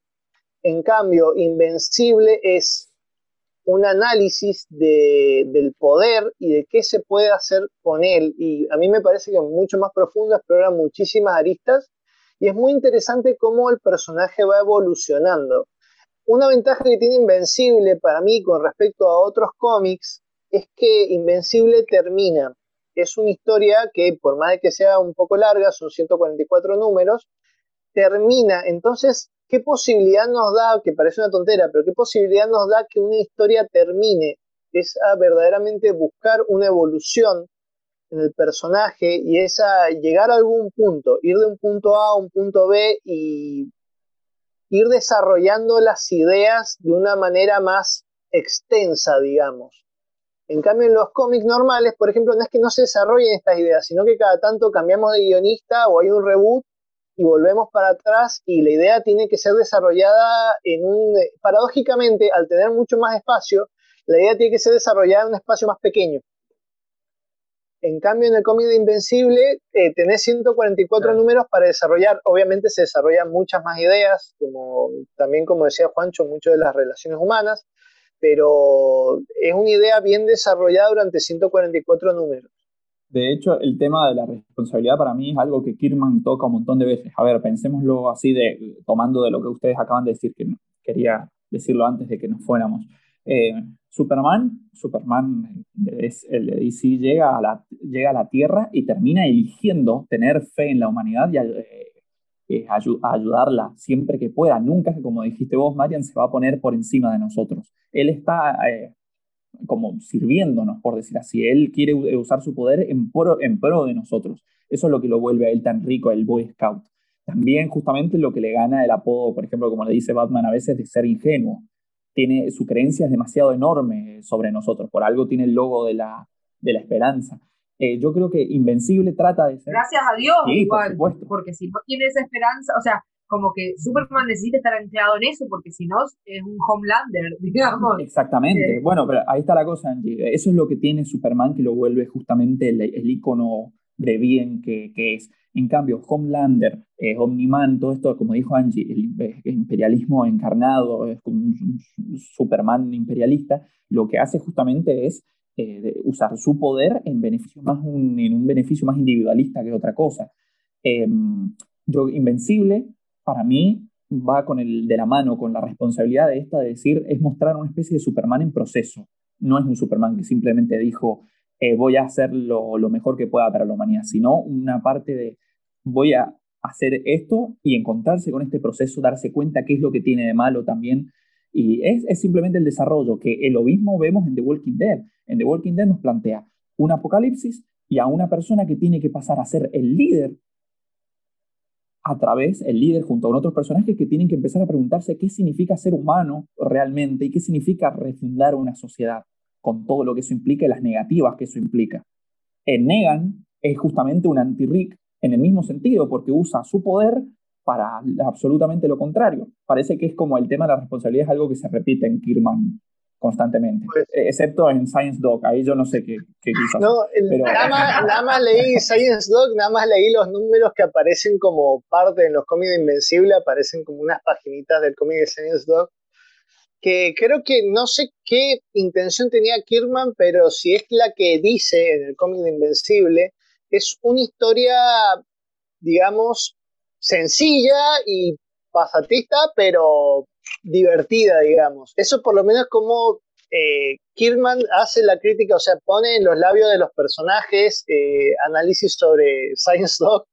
Dicen eso, es como, bueno, pero te gusta eso, pero si no, es, como un superhéroe viejo, dice. Lo dice así, es como, está como medio, ¿cuál es la palabra? Es como que dice, como que está medio pasado de moda Science Dog y, y después tenés los tipos que lo leen y dicen, bueno, pero está entretenido, así que lo sigo leyendo. Así que no sé qué habrá querido hacer, pero eso es lo que dice en el, en el cómic. Autorreferencial absoluto. Sí. Solo trato de empezar de nuevo con Amber. Mostrarle que esto es serio. Descuida. Yo no planeo ir a la universidad. ¿Qué? ¿Por qué? Tus calificaciones son mejores que las mías. Cuando estuve en el centro comunitario con Amber me di cuenta de algo. Creo que puedo ayudar a más personas con solo ayudarlas, ¿entiendes? No debo esperar una invasión alienígena o el próximo ataque de la Liga Lagarto. Puedo regar los desiertos, detener los desastres naturales, llevar comida a los hambrientos, hacer una verdadera diferencia. Sí, entiendo algo también que quería agregar sobre el cómic de Invencible, que es algo que también estuvimos hablando, es que hay un profundo amor por el cómic y es muy gracioso cómo en la continuidad de Invencible juega con el tema de eh, los tópicos de, típicos del cómic. Por ejemplo, en un momento Invencible pasa algo y le deja el manto Invencible a Bulletproof, que es como un Invencible menos poderoso y de color afrodescendiente. Entonces de pronto es el invencible, invencible, el no invencible, el, la típica, el típico paso de manto de los superhéroes, pero bueno, esta vez de color, que también suele pasar. Eh, o también pasa que en un momento... Bueno, digamos, Falcon, justo lo que estamos viendo ahora. Claro, como Falcon, y es gracioso porque yo justo estaba leyendo eso cuando estaba empezando la, cuando estaba empezando la, la serie de Falcon and the Winter Soldier, y estaba pensando que qué interesante también, creo que Kirkman quizás hasta lo hace a propósito, este tema de que, bueno, es un superhéroe que tiene el manto de un superhéroe principal, pero no deja de ser en la mayoría de los casos algo temporal, y generalmente este superhéroe a veces no tiene las grandes cualidades o los superpoderes que tiene el original. Entonces, eh, no sé si lo hizo a propósito, pero a mí me parece que un poco sí, en realidad. Eh, hablar sobre ese cambio de manto que, suele ser también una cuestión eh, temporal. en realidad, Bulletproof se queda después siendo invencible hasta que tiene como un... No, no voy a spoiler más, pero pasa algo. bueno, tenemos eso, por ejemplo, tenemos los reboots, tenemos los cambios de traje, en un momento incluso eh, hubieron unos números que a mí me resultaron un poco pesados, llegando al número 50, me resultaban un poco aburridos, pero ahí mismo en el cómic decía, se viene la cuenta regresiva para el sorprendente número 50, y el número 50 había como un, eh, como un acontecimiento importante y me daba la impresión de que Kirman estaba justamente haciendo tiempo para llegar al número 50 y poder dar un cambio, porque incluso habla de eso refiriéndose al cómic de Science Dog. Dice en el número 100, eh, ¿qué pasa si en el número 100 hay un cambio tan importante que el superhéroe ya no es el mismo? Dice, sí, bueno, pero suele ser algo temporal, generalmente, y después pasa eso en el cómic de Invencible, hay un cambio de paradigma. Entonces, eh, hay como un manejo de las convenciones del cómic y hay como un guiño a todo esto. Por eso yo eh, coincido con lo que estamos hablando más temprano, más que una revisión del superhéroe, es como una versión propia, es como querer entrar al juego y querer hacerlo a su modo, y me parece que lo hace muy bien. Sí, yo estaba pensando, creo que la intención principal es como quizás hacer, hacer una historia de superhéroes que tenga algunos de, los elementos que uno puede encontrar en, no sé, si vos tomás a cualquier superhéroe, cualquier personaje y seguís todo, no sé, vas leyendo toda su, toda su historia, todas sus revistas a lo largo de un montón de años, todos los todas las vueltas de tuerca que se han ido dando, los conceptos que se van incorporando y demás a lo largo de un montón de años, como hacer una historia más, más más ordenada, más concreta, más planeada, con un solo personaje donde algunas de esas cosas pasen, eh, como referenciando todo eso, pero en un nuevo personaje eh, con todo el control creativo, digamos, sin, sin, lidiar con, con, una tradición ni nada, pero aprovechando todo eso que, te, que, tienen los superhéroes, que son un montón de conceptos re interesantes, en, en una historia con principio y final y, y, mucho más organizada y a gusto de Kirman con algunas de las cosas que le gustan también, que es lo, lo que le da el toque, el toque personal. Yo creo que es eso más que una crítica, o sea, hacer una, la propia historia de superhéroes. Con todo sí, lo que eso sí, sí. Verdaderamente es eso, es una obra en la que además da la impresión de que Kirman lo está pasando muy bien mientras hace el cómic.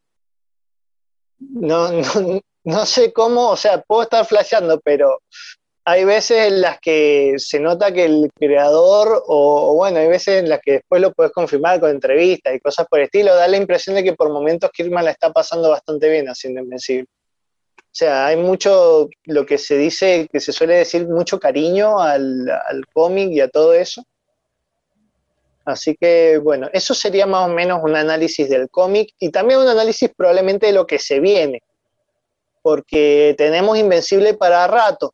Lo que ha abarcado la serie creo que no llega al cómic número 20 y estamos hablando de 144 más eh, no, no llega es, es, muy poco en la historia es una minúscula porción en la historia de Invencible lo que hemos visto en la primera temporada.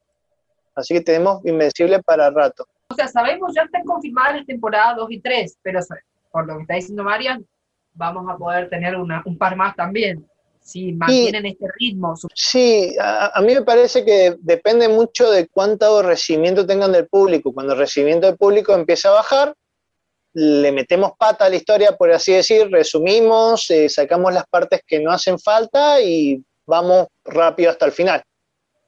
Claro. Digamos, acelerar el ritmo cuando no tenga tanto éxito, me parece que seguramente va a pasar eso. Esperemos que, que no. Bueno, pero creo que algo que podríamos decir, o sea, en general, eh, no, no, lo hemos hablado, ¿no? Pero opiniones personales, yo, a mí la verdad me pareció bastante, bastante linda la serie, o sea, realmente yo entré pensando que iba a ser una cosa así como más, más tipo de voice, eh, y me sorprendió gratamente que no, porque sentí que como que estaban todavía muy cerca como para hacer algo tan similar. Eh, me gusta mucho esta como cuestión humana que tiene la serie, creo que, está bueno. Me gustan los personajes secundarios, o sea, por ejemplo, el mismo robot me parece un personaje re interesante que, eh, que tiene, o sea, tiene muchas cosas para profundizar de la idea de la identidad. Bueno, en los mismos, a mí me, hay, hay algo que es secundario, ¿no? Pero estos villanos que son unos clones, ¿no? Y como, como hay una continuidad de ellos, es, es, me pareció maravillosa. Porque... No lo había pensado, pero hay un análisis de la identidad muy, muy interesante con lo de los clones, que tienen que... Los clones siguen siendo ellos, pero en realidad probablemente el, el original está muerto ya, porque no sé... Es más, él dice, o sea, es, es genial, es genial.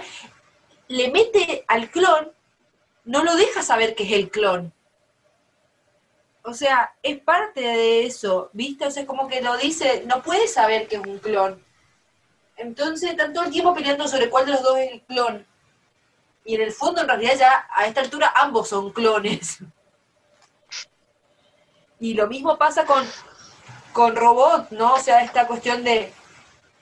Está este ser, ¿no? O sea, el, robot original, ¿no? Que es un ser deforme. Y dice, bueno, no va, no importa, o sea, vos vas a morirte, o sea, para vos la, en realidad no va a cambiar nada. Sí, pero ese, ese clon que tiene todos mis pensamientos y todo, también soy yo.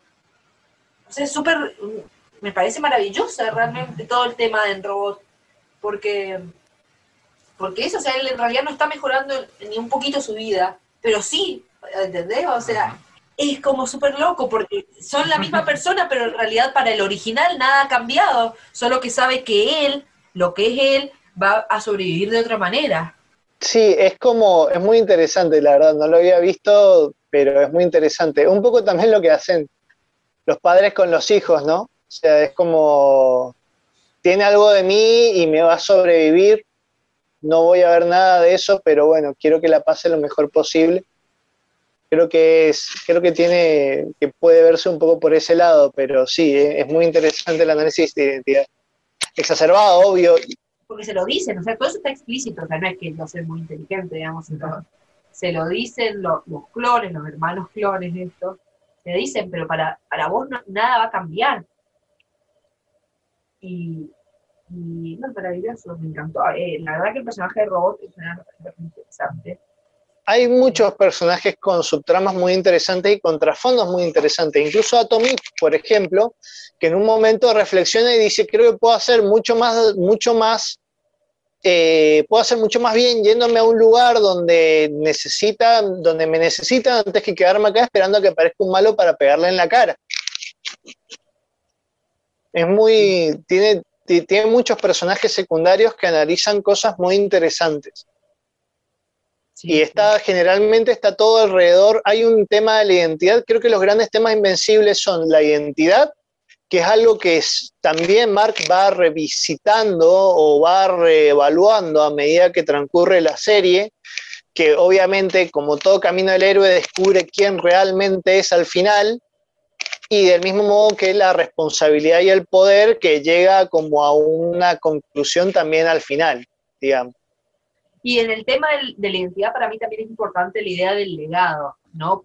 Eh, por lo que tiene que ver, ¿no? El legado del padre, pero también el legado de alguna manera de la madre, ¿no? O sea, como que es, su humanidad. O sea, la madre, no, en el sentido de que le aporta ese lado de humanidad, digamos, la madre casi que se tendría que llamar Marta para que, para que nos cierre por todos lados. Pero, o sea, es como la, la que le aporta esa, esa contracara. En, Viste, en, la serie ella le dice como que antes él- como que eran ellos dos y a medida que él va desarrollando sus poderes cada vez más va a ser como que se identifica más con el padre. Entonces, como, como esa, mantenerse, mantenerse esa conexión es importante. Y creo que en el mismo caso esto de Roboto también hay una idea como de el legado, que es lo que hablamos de la paternidad y todo eso. Creo que es un elemento que, está bueno. O sea, de, hecho el mismo Mark tiene este legado que él cree que es como salvar a la Tierra y se tiene que encontrar con que en realidad no es ese el legado de su padre. El legado de su padre es completamente lo contrario.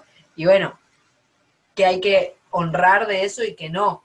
Em, no sé si quieren que lo nombramos por encima del tema del discurso colonialista, porque en la voz de, de Omniman, el discurso que trae de Biltrum tiene que ver con el colonialismo. Es tipo, nosotros los vamos a dominar, pero al mismo tiempo eh, vamos a mejorar su calidad de vida, le vamos a traer nueva tecnología, les vamos a traer una nueva época de prosperidad, todo bajo nuestro mandato, sí. Y si se resisten, probablemente corra mucha sangre, pero es por su propio bien, porque ustedes son una civilización inferior y por lo tanto venimos a colonizarla. Y al mismo tiempo les estamos haciendo un favor. Sí, ¿no? Que es la, la, la gran idea de la colonización siempre. O sea, le estamos trayendo la religión verdadera, el avance cultural, etcétera. Eh, claro, exactamente. O sea, hay una idea clara, clara de eso en, en todos, creo, en los movimientos colonialistas, por lo menos como una justificación, y acá está claro que, que va por el mismo lado, o sea, o sea, y ellos mismos han llegado a la paz a través de una violencia extrema, o sea, de una especie de, de guerra civil súper cruenta en Biltrum, eso es lo que da a entender, o sea, que, que ellos llegaron a la paz a través de, digamos, sacarse de encima cualquier eslabón débil. Claro, es que es un discurso que no se justifica, es la gran Skynet, es la de el ser humano está condenado a extinguirse por sus propias guerras, así que lo vamos a esclavizar para que no se mate. O sea, chabón, ¿qué onda? A ver, eh, es... Que nada, esto, todos estos conceptos que, que ha mencionado Mariano, eh, es interesante que el tema de la identidad, el tema del poder, la responsabilidad, creo que son conceptos básicos de, cualquier historia de superhéroes, digamos, están todas, básicamente. Esto incluso lo del imperialismo, en algunos, en algunos cómics de, de Marvel de los 60, toda esta cuestión de los Skrull y los y mm, ¿cómo se llama? Los Kree, eh, eh, esos conceptos aparecían, apa- apa- aparecían en esas críticas y esas cuestiones, pero acá está todo condensado en una sola historia y eh, bien claro que se trata de eso. Quizás en, eh, en, otros cómics ha- Creo, creo que es más fuerte, incluso como, como crítica, termina siendo más fuerte, invencible. Eh, no, no sé si como crítica, pero en poner en evidencia ciertos, ciertas convenciones de los superhéroes, al reforzar estas cosas, digamos, buenas, que nos hacen reflexionar, que ya estaban en las historias más clásicas. Eh, al hacer eso, al, reforzar, al darnos cuenta de esos conceptos, termina, termina siendo como utilizando el género para, para llevarlo a lugares que, que no, se, no se suelen llevar, digamos, por ahí en una película de Marvel no te pones a, a- a cuestionar esas cuestiones, ese tema, pe- pero está de todas formas. Hay cuestiones de identidad, de legado, de- incluso hasta de colonialismo. Sí, sí, sí, eso se ve mucho en, en Falcon y Winter Soldier, por ejemplo, hay muchísimo sobre la identidad. Creo que está todo el mundo de acuerdo en que fue como el, el elemento menos logrado de la serie, pero el tema de, de el rol del imperialismo, el colonialismo, etcétera, con los Flag Smashers, ¿no? Este grupo terrorista. Sí, sí, no es algo en lo que se mete, no es algo en lo que se mete mucho, pero está así como tocado por arriba. Sí, lo que pasa es que, bueno, no, no, no quiero meterme a hablar demasiado de, de Falcon and the Winter Soldier, pero creo que como que fue uno, como que el trabajo de lo- del antagonista y del grupo antagonista en general fue como de lo más flojo, entonces también como que le faltó por ese lado, me parece. Pero estaba, estaba ahí. este, ¿cómo se llama? Es re interesante eh, lo que dice Angie, tal cual, el tema de la inmigración, el tema sobre el legado, esto de pasar el escudo de un blanco a un negro, sobre la responsabilidad de los países, este, o sea, de cómo Estados Unidos, si ha tenido una historia tan terrible con respecto al racismo, cómo puede ser que después se legitime, si, si está bien que se legitime dándole el escudo a, al Capitán América, si eso está bien o está mal, eh, cómo se justifica todo. Es muy interesante los trabajos que están haciendo la- las series sobre sus discursos sociales. Eh, es algo que el público no entendió mucho, porque muchos dicen, ¿por qué no le dio el escudo a Bucky, que es super soldado, que tiene super suero? Y es porque, el, digamos, está justificado. El Capitán América le da el escudo negro porque es reivindicar un poco eso. O sea, no reivindicar, criticar. Digamos, o sea, porque es lo que querés, o sea, querés que te- se lo dé a Bucky, pero la realidad es que eh, tiene todo un pasado que desgraciadamente también lo, lo- lo descalifica por completo como posible sucesor del Capitán América, o sea, digamos, porque también tiene que representar determinadas cosas y qué sé yo. Asesino y comunista.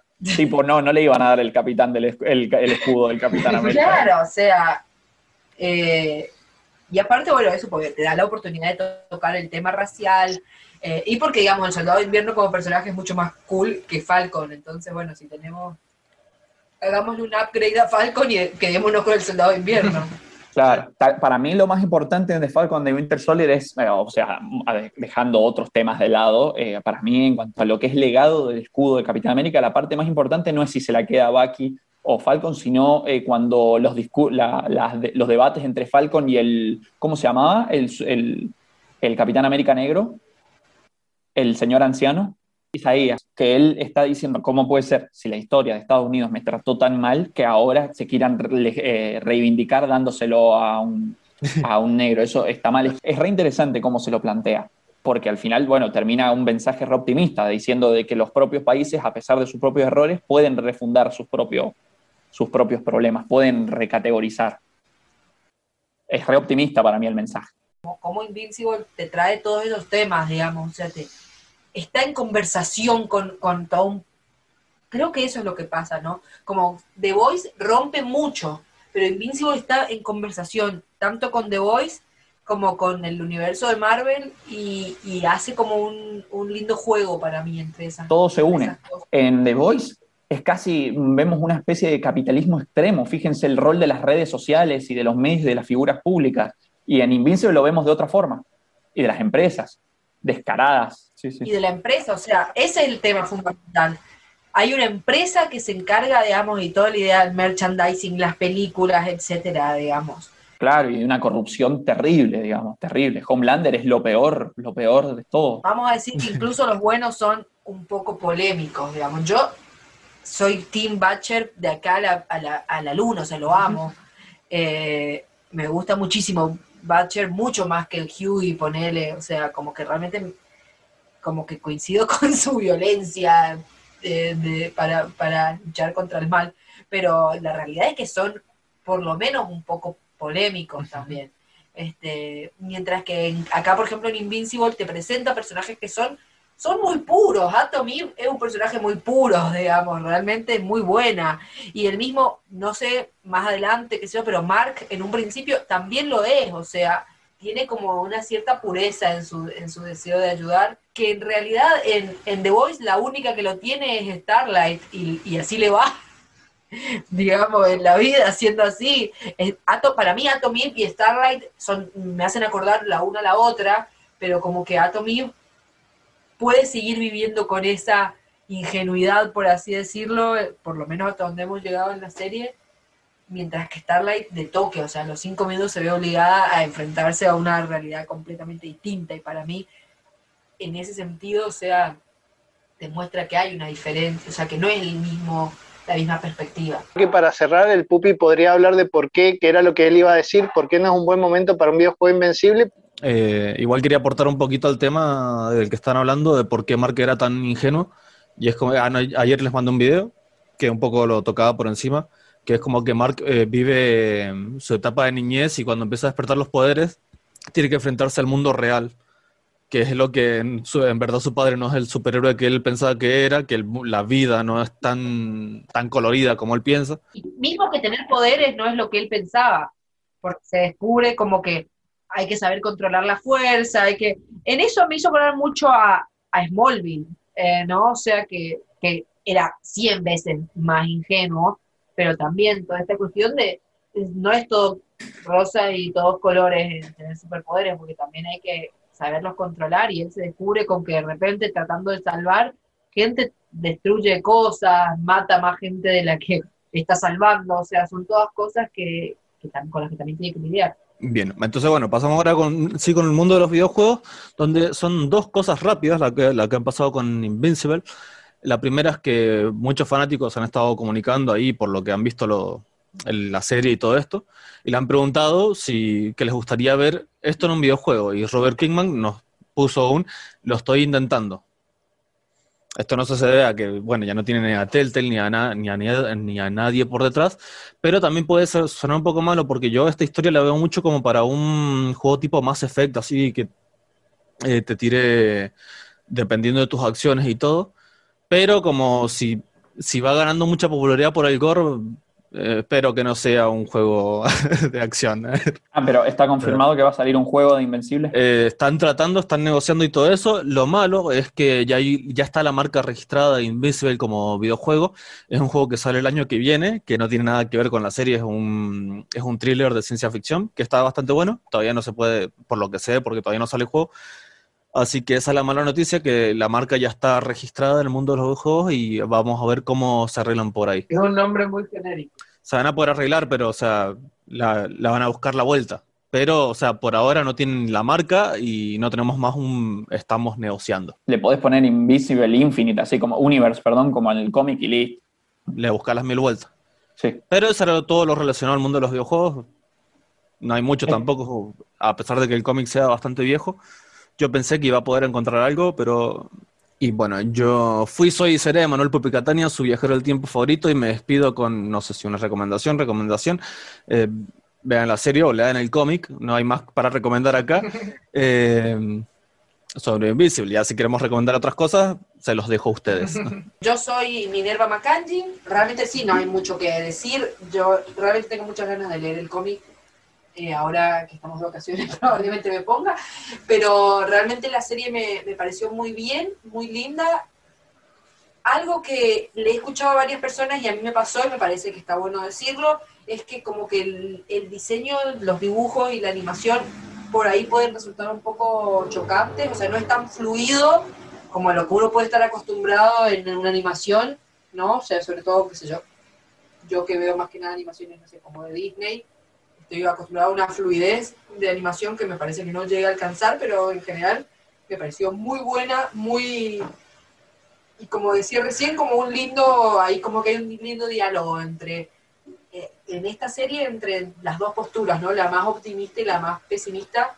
Y de fondo es una historia de padre e hijo, digamos. De fondo es una cuestión más humana que nada. Yo soy Juan Lorca, Juan en el Hate. Fui, este, Y mi recomendación, yo creo que estén muy atentos a lo que va a seguir sacando Amazon. Me parece que Amazon está haciendo un trabajo brillante junto, y creo que Kirman tiene un montón para darnos todavía, es muy joven. Eh, yo le voy a, para recomendar algo que no sea invencible, pues si no, no, sé qué más vamos a recomendar, es eh, Oblivion Song. Préstenle mucha atención a ese cómic, que es extremadamente interesante y que va a tener adaptación, así que mejor ir leyéndolo desde ahora de lo que estuvimos hablando sobre el tema de la responsabilidad, estamos en una época re linda, ahora hablando con, lo, con los chicos me doy cuenta de que eh, realmente estamos en una época re linda para el tema del revisionismo de superhéroes y esta época la verdad que está, muy buena, el trabajo que están haciendo es increíble.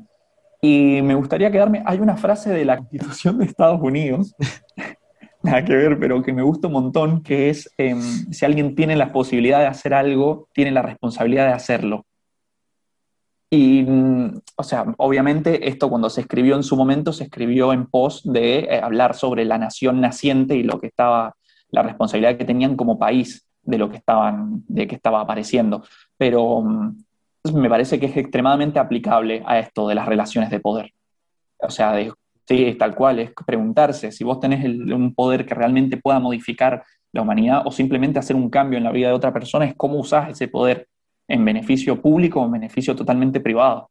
Es, como decía Mariano, preguntarse entre lo individualista o lo colectivo. Em, nada, bueno, me quedo con eso. Oblivion Song, es muy interesante. Em, yo soy Mariano Rosales, arroba Chagneruda. Em, la verdad es que no tengo nada que recomendarles que no sea el cómic de Invencible y la serie Invencible.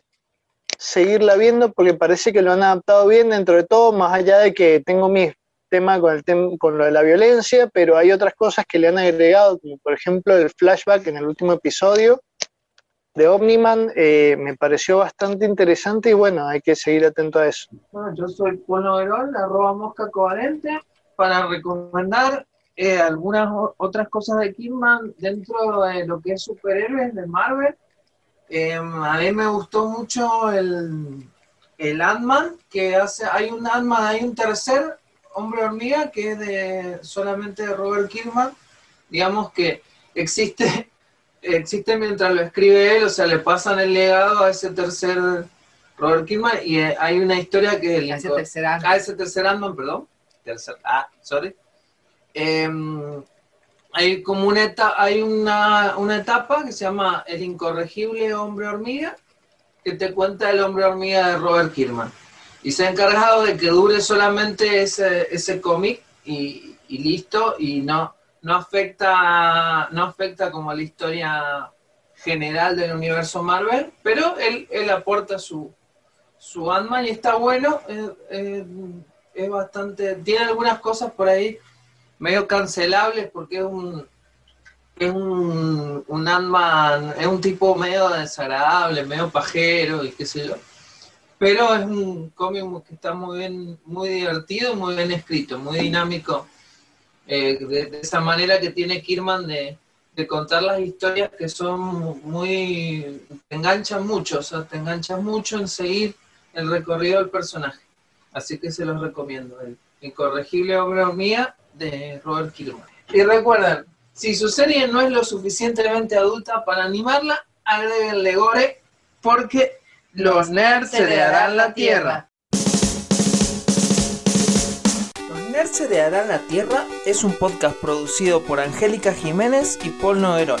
Conducido por Paul Noguerol, Angélica Jiménez, Mariano Rosales, Juan Lorca y Emanuel Pupi Catania. La canción original tiene letra de Paul Noguerol y música de Otoño. La versión 8 bit que estás escuchando está a cargo de Laureano Nazar. Si te gusta nuestro contenido, búscanos en Instagram, Twitter y YouTube.